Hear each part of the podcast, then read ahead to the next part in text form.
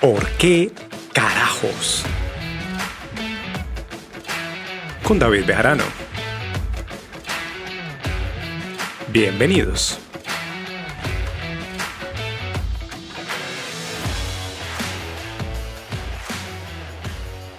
Hola mi gente, ¿cómo se encuentran ustedes el día de hoy? Espero que todos se encuentren muy bien y que estén muy interesados en este podcast que es bastante especial porque vamos a hablar del suicidio. Y sí, es un tema muy especial porque es un tema bastante polémico, pero que requiere que lo hablemos.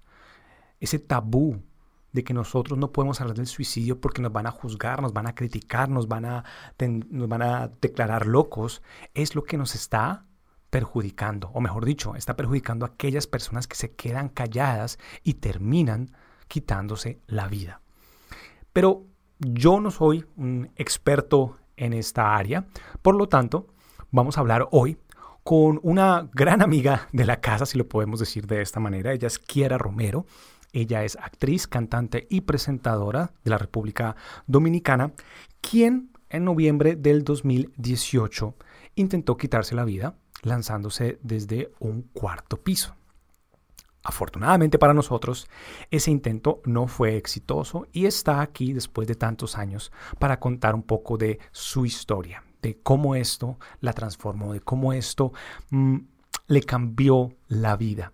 Y yo quiero que todas las personas que en este momento sientan que están solas con su problema, con su situación, que presten mucha atención a esta entrevista, que escuchen muy bien y todas las personas que estén también sufriendo de depresión van a poder encontrar información muy interesante en esta conversación que tuvimos. Así que sin más preámbulos, vamos a comenzar con esta entrevista.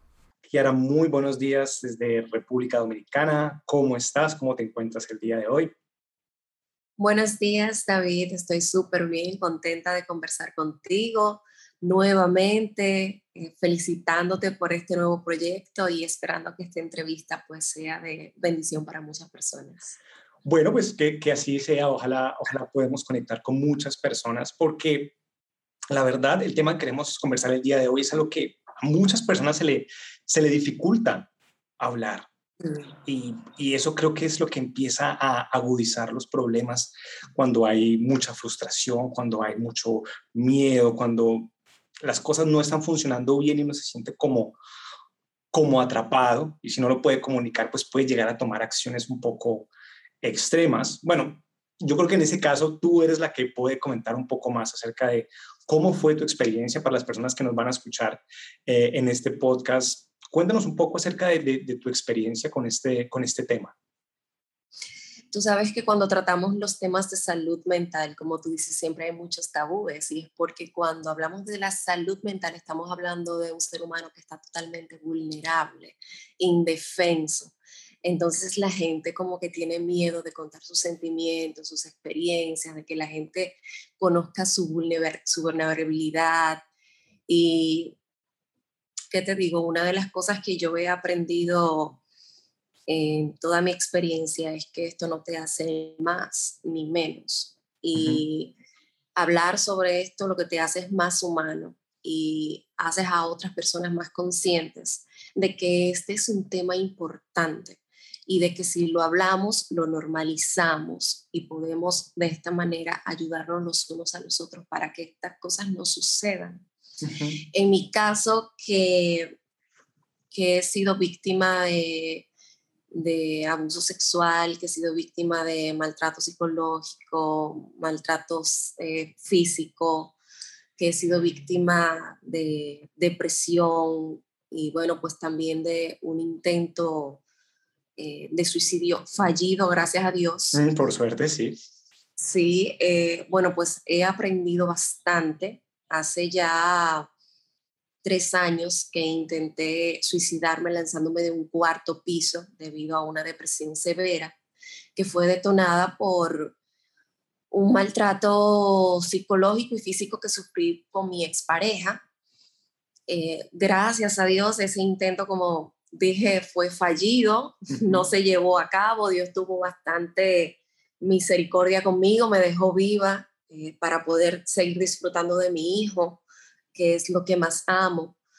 Y a través de esta experiencia aprendí tanto, tanto, tanto. Sobre todo, eh, aprendí todos esos detalles que nos hacen a nosotros tan felices y que lo solemos pasar desapercibidos. Y sobre todo, a dónde te lleva la depresión severa, a dónde, o sea, qué decisiones te lleva a tomar de una manera tan desesperada, creyendo que, es la única salida que tienes, porque eso es lo que sucede con una persona que intenta eh, suicidarse. Es un momento que llega a la desesperación total y no ve puertas, sino que ve solamente una sola. Es como que imagínate que estás en, un pasillo de, un hospital lleno de puertas y al final está, qué sé yo, la puerta de... La única puerta abierta. entonces, exacto, entonces se borran todas las puertas laterales y se queda solo la del final. Entonces tú dices, wow, solo está la puerta del final y ahora qué bueno, hay que irse por esa puerta porque si no, ¿qué? no nos vamos a quedar como la... sufriendo, ¿verdad? E, eso, eso me parece interesante que tú digas, en tu caso tú dijiste, ok, tengo que atravesar esa puerta, es lo único que veo. Porque es que hay muchas personas que, hay muchas personas que dicen como, ah, me quiero morir, ah, estoy desesperado, ah, yo no quiero nada de esta vida, me quiero morir sencillamente. Pero yo creo que todos hemos pasado por esa, por ese momento de rabia o de ira o de frustración que decimos eso, pero llegar de decirlo a hacerlo, yo creo que tienen que pasar muchas cosas dentro de una persona para que uno reafirme esa idea. A veces nos ponemos dramáticos porque para eso somos buenos latinos. Todo el tiempo estamos diciendo, ah, me quiero morir y me pasa algo con mi pareja y el mundo ya no sirve para nada. Entonces, realmente me quiero morir, ya estoy frustrado con mi vida.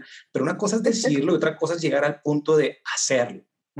¿Qué sucede en, tu caso que realmente hace que las puertas estas desaparezcan, que no dejes, que dejes de ver opciones? Porque todas las personas dicen esto de me quiero morir, pero al final del día se dan cuenta como, hey, no, todavía tengo esto, puedo hacer lo otro, o esta persona realmente no me merecía, no me voy a sacrificar por ella siempre como que la mente nos ayuda a, encontrar una opción tarde o temprano. Otras personas pues terminan flagelándose a sí mismas, se lastiman o se llevan ese, ese drama o ese sufrimiento por un buen tiempo, pero no llegan al punto de decir como todo se cerró, tengo que cruzar ese umbral de esa única puerta.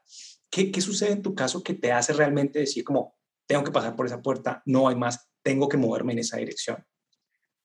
Bueno, mira, Tú sabes que es muy diferente, es muy diferente estar down, estar triste, a estar en depresión. Son cosas totalmente distintas. Eh, y yo llegué a una depresión mayor, o sea, que es, digamos que la más fuerte de todas. Y clínicamente sabemos que la depresión te puede llevar a un intento de suicidio por los pensamientos que llegan a tu cabeza, por la desesperación, la ansiedad, el dolor mental que sientes. En mi caso, eh, bueno, pues es extraño eh, explicártelo, sino de esta manera. Yo sentí como un colapso mental, como algo que se rompió yo sentí como que mi cuerpo y mi cerebro estaban totalmente desconectados y em, simplemente lo hice, no lo pensé, simplemente lo hice. Anteriormente lo pensaba y me echaba para atrás porque decía, bueno, pues mi familia, mi hijo, no puedo hacer esto, esto está mal, ¿qué va a pasar después? Eh, bueno, si hago esto me voy a dar bien duro, o sea... Todavía, todavía, había una reflexión.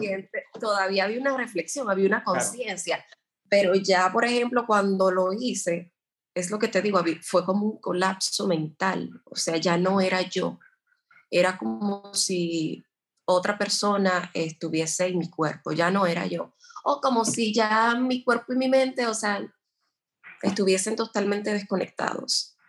Eso fue lo que sucedió. Y la situación de, de, verla, de ver el suicidio como mi única salida,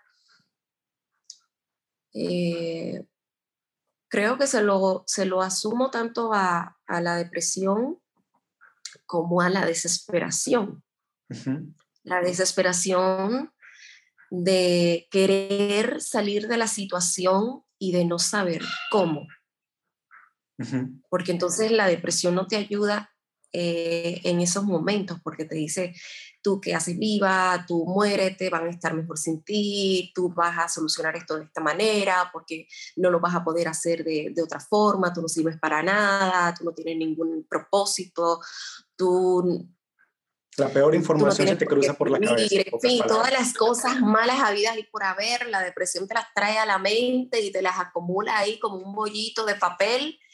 Y qué te digo, o sea, es, es horrible, es horrible sentirse así, sentirse en ese lugar porque te encuentras totalmente como en un lugar oscuro, o sea, no ves luz por ninguna parte y la poca luz que puedas encontrar eh, lamentablemente es la no correcta. Es la que te lleva a tomar la decisión que, que no deberías tomar, porque el suicidio no es la solución a nada. Hay algo que, que tú dices y que me parece muy interesante y es el hecho de que nosotros a veces asumimos que una depresión es estar down, estar triste, estar de malas pulgas, porque llevamos una semana que está un poco patas arriba, ¿sí? que no nos hemos descansado, no dormimos bien, que hemos peleado mucho con nuestra pareja y ya creemos que estamos en una depresión absoluta cuando sencillamente no es así. Muchas personas dicen, yo vivo deprimida, pero lo que hace es que no, vivo enfocándome en las cosas malas y vivo enfocándome en que nada funciona, pero sí puedo salir de esa. En tu caso ya era una situación también clínica que se detecta a través de esta, este evento o ya se conocía, ya se venía trabajando. ¿Lo pudiste hablar con alguien? Bueno, mira, la depresión surgió después de un abuso sexual que sufrí por mi, padra, mi padrastro, que en paz descanse, a la edad de 8 mm, o 9 años aproximadamente. Okay. No busqué ayuda psicológica porque no hablé sobre esta situación. Mi mamá desconocía totalmente que esto había pasado, mi familia también. Entonces a los 15 años hubo un intento de suicidio con pastillas. A los 18 años también por una discusión con mi padre. Y como podrás ver, durante todo ese periodo de tiempo eh, siempre está como la figura paterna eh, en medio, como un detonante, digamos. Okay. Entonces, ya cuando yo me caso con el padre de mi hijo, viene siendo como la tercera figura eh, masculina importante en mi vida y yo no había buscado ayuda psicológica anteriormente, entonces sufro estos episodios tan graves con él que fueron un detonante explosivo, digamos que fueron un explosivo con, con dinamita para que yo recayera nuevamente en depresión. No pensé en el momento buscar ayuda psicológica porque siempre fui de las que erradamente pensaba que, ah, yo sola puedo con esto. correcto. Maravilla. Sí, sí, sí. yo puedo con esto, yo, yo, yo puedo con esto, yo he salido de, de, de estas, de muchas cosas, yo también voy a salir de esta. Entonces, no lo hice erróneamente. Eh, me arrepiento de no haberlo hecho antes porque Luego de que busqué la ayuda psicológica y obviamente también fui referida a ayuda psiquiátrica, mi vida ha cambiado bastante, o sea, y obviamente el episodio eh, me quitó una venda de los ojos.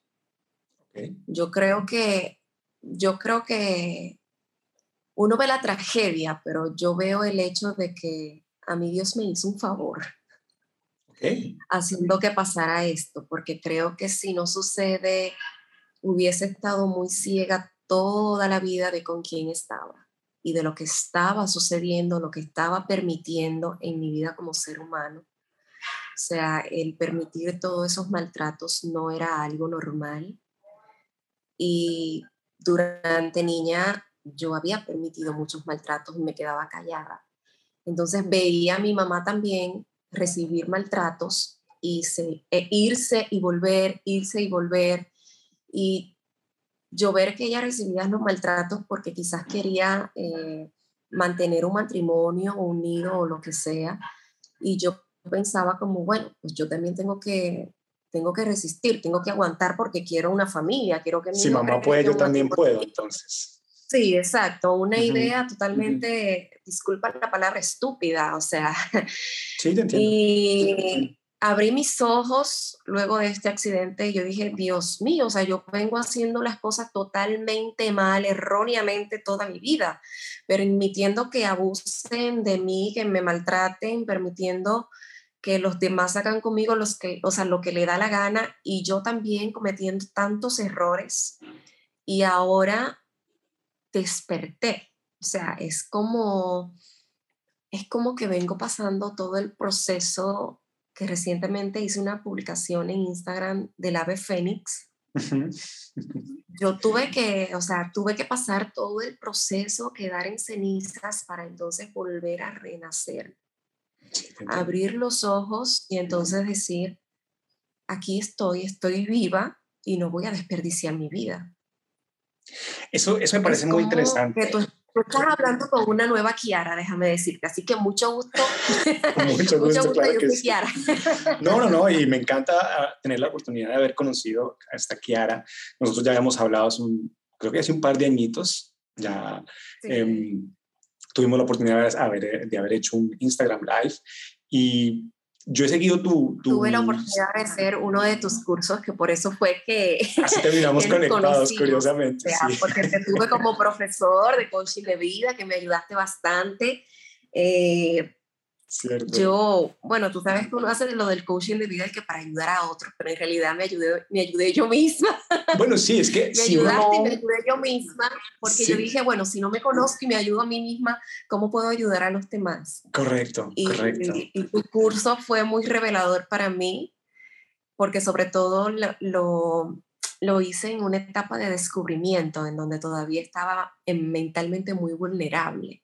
Sí y, pude reflexionar, pude meditar y me gustó muchísimo trabajar contigo, de verdad. Por eso te escribí directamente, fui bien, eh, fui bien, como decimos acá en mi país, bien fresca, bien atrevida y te, te, escribí directamente y te dije, mira, me encantó trabajar contigo, estoy haciendo esto y esto. A mí me pareció también, sí, claro que sí, a mí me pareció muy, interesante porque eh, lo que tú dices, curiosamente, la, la historia del ave fénix es algo que yo también guardo mucho como mi filosofía de vida. No porque yo me haya visto puertas de la muerte, pero sí lo he visto muy cercano. Mi familia, mi madre prácticamente la dieron por muerta y, sobrevivió a una trombosis.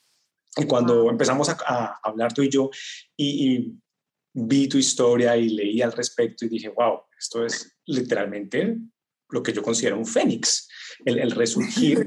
y hay que decir que para las personas que nos están escuchando también, que hay que ser muy afortunados también de pasar por una tragedia de estas y estar aquí para contar la historia.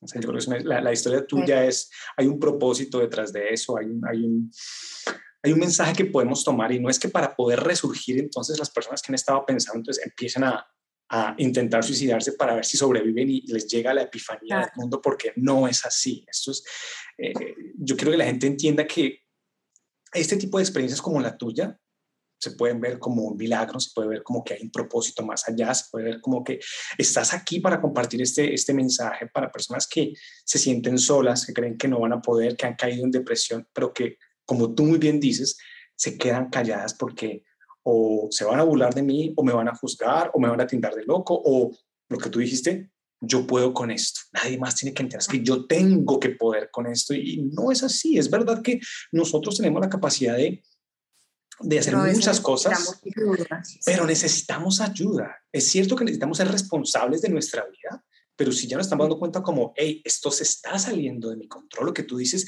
ya mi cuerpo estaba funcionando sin mi voluntad, sin seguir mis órdenes, hey, pues aquí sí necesito a alguien que me acompañe, que me diga, hey, quédate aquí quietico, vengo y te acompaño, revisemos qué está pasando.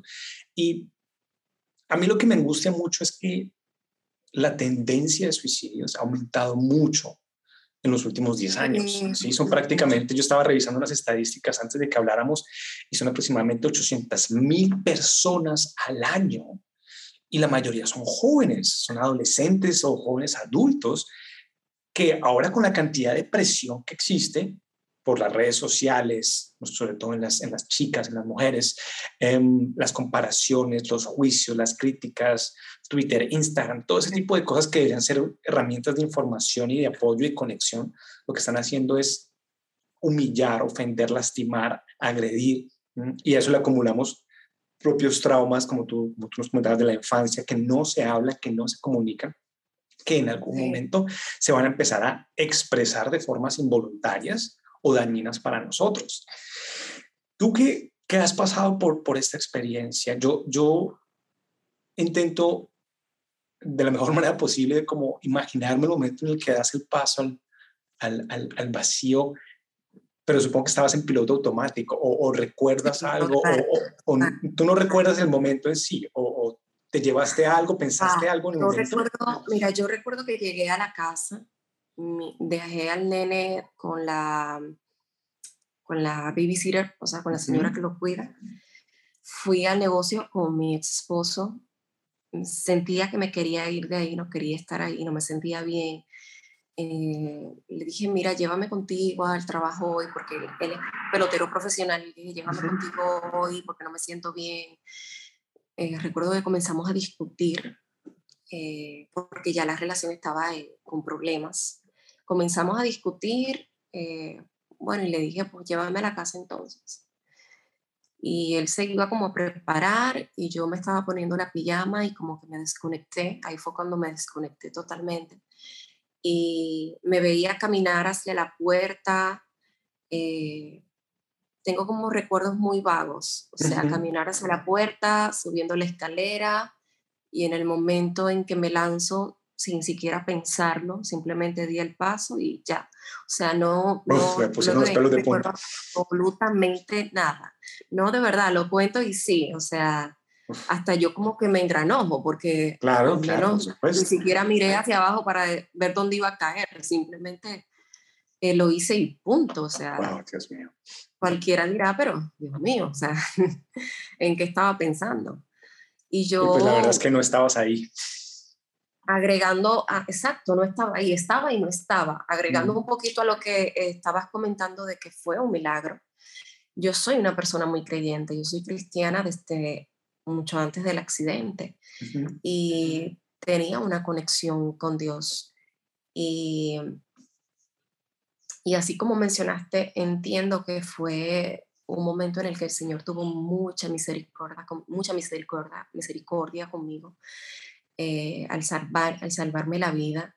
Y como bien dijiste y como dice la palabra, muchos serán llamados, pero pocos los escogidos. Yo entiendo que, que el Señor tiene un propósito muy grande con esto y vengo trabajando en, en el descubrimiento de ese propósito.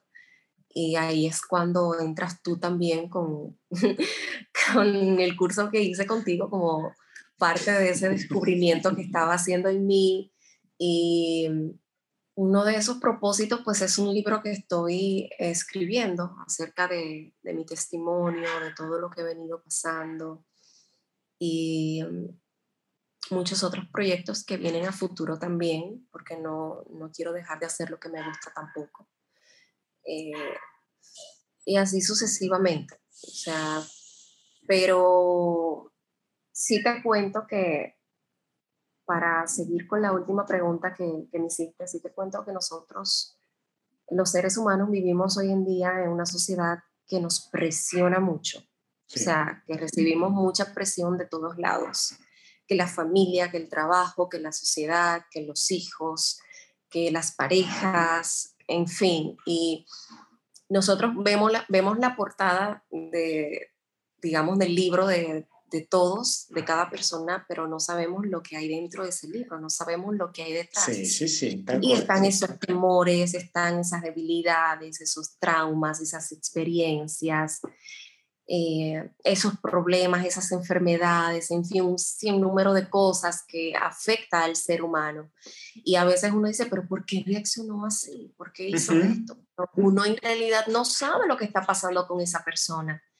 Y y en mi caso, por ejemplo, muchos comentaban, pero ¿cómo ella hizo eso? ¿Por qué? Si tenía la familia perfecta, si, si era famosa, si tenía un hijo precioso, si ella era bella, si ella lo tenía todo. O sea, ¿por qué lo hizo? Y es que la gente a veces no sabe que tú tienes un vacío por dentro. Y cuando tú estás en depresión, obvio, porque es una enfermedad, tú no estás pensando en absolutamente nada ni en nadie, porque te juzgan. O sea, dicen, pero no pensó en su hijo, no pensó en su familia. Y es que si tú estás pasando por una depresión, tú no estás pensando en absolutamente nada. O sea, no estás pensando en ti, mucho menos vas a pensar en tu familia, ni en tu hijo, ni en tu perro, ni en el vecino, ni en nada. Sí, o sea, porque ni siquiera estás pensando en ti, ni siquiera te importa tu vida, como para que te importe la de alguien más, ¿me entiendes? Y eso lo hace la depresión, porque realmente no es lo que tú eh, conscientemente estable pensarías eh, o querrías pensar o a lo que le dieras prioridad.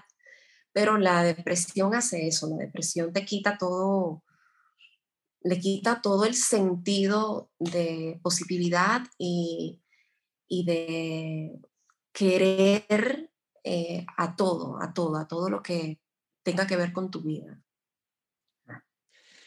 Y desde, desde tu punto de vista, desde tu perspectiva, ¿qué, ¿qué le aconsejas a las personas que en este momento están pasando por, por un momento de crisis, que tal vez mm, están pasando por una depresión o que están empezando a tener este tipo de pensamientos suicidas?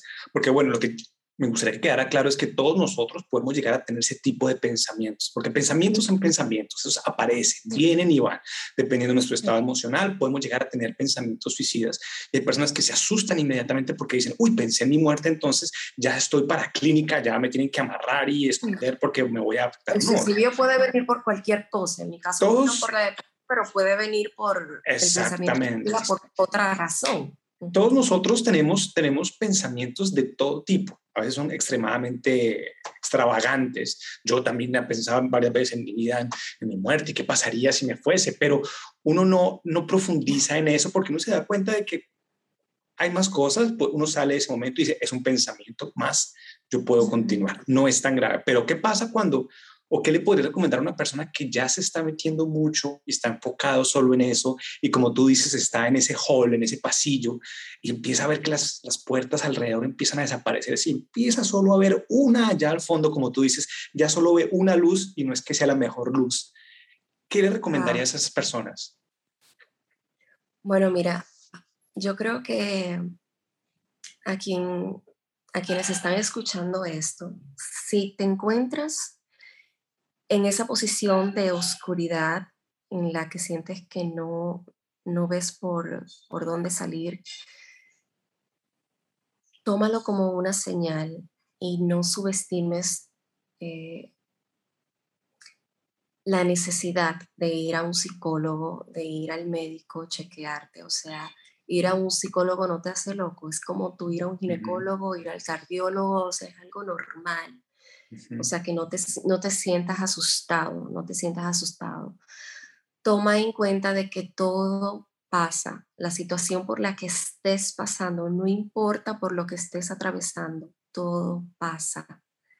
Y verás que al final todo sí tiene solución. Mm. O sea, el suicidio no es la solución. Es un pensamiento que te llega para bloquearte y hacerte entender que quizás eso es lo que tú necesitas pero eso no es lo que tú necesitas. O sea, lo que, ni, ni tampoco lo que tú eres. Tú no eres lo que, lo que estás pensando en ese momento. Tú eres lo que Dios ha dicho de ti. Tú eres un ser humano amado, un ser humano bendecido, un ser humano con virtudes, con cosas valiosísimas, con un futuro brillante. Tú eres una persona inteligente, con seres que te aman, que te necesitan el, suicidio no es la solución, al contrario, o sea, es una decisión que trae mucho más sufrimiento. Quizás no para ti porque te vas hacia el otro mundo, ¿verdad? Por decirlo así, pero sí para las personas que te aman y que te quieren. Y para las personas que, que dejas, ¿no?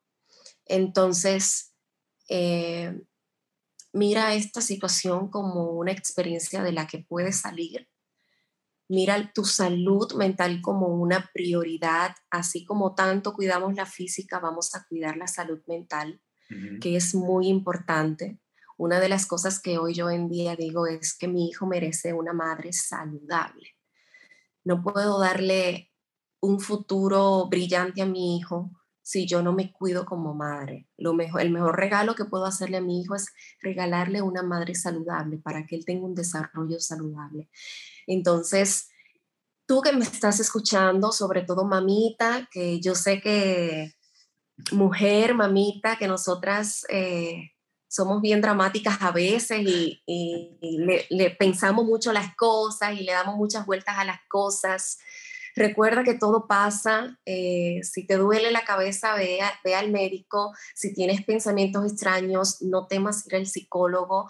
No temas ir al psiquiatra tampoco. O sea, si te medican para depresión, si te medican para la ansiedad, es como si te tomaras una, una píldora para no salir embarazada, es como si te tomaras una píldora para el dolor de cabeza, o sea, no es nada del otro mundo no es nada del otro mundo. Lo importante aquí es tu salud física y mental. Excelente, excelente, Kiara. Yo creo que mejor no lo puedo decir yo porque no he pasado por esa experiencia. Tú lo conoces, tú lo has vivido. Y efectivamente, nosotros debemos cuidar de nuestra salud mental, tenemos que romper ese mito de que ir al psicólogo, de que ir al psiquiatra es malo, ¿sí? O un ejemplo que me dieron hace un tiempo que si nosotros hiciéramos lo mismo con nuestro cuerpo, que si me rompo un hueso, me rompo una pierna, y digo como, ay, no, no, ¿por qué voy a ir al médico? Ellos, ¿para qué me van a ayudar? Yo me, yo me cuido, yo me sano aquí solo. ¿Cómo va a terminar ah, esa pierna? Y si tenemos algo en nuestra mente que nos está afectando, que nos está dañando, sí, que nos está afectando negativamente, entonces, ¿qué? ¿Lo vamos a sanar nosotros también solos? No hay que ser así. No, pero es que no me gustan los medicamentos, no me gustan este tipo de cosas.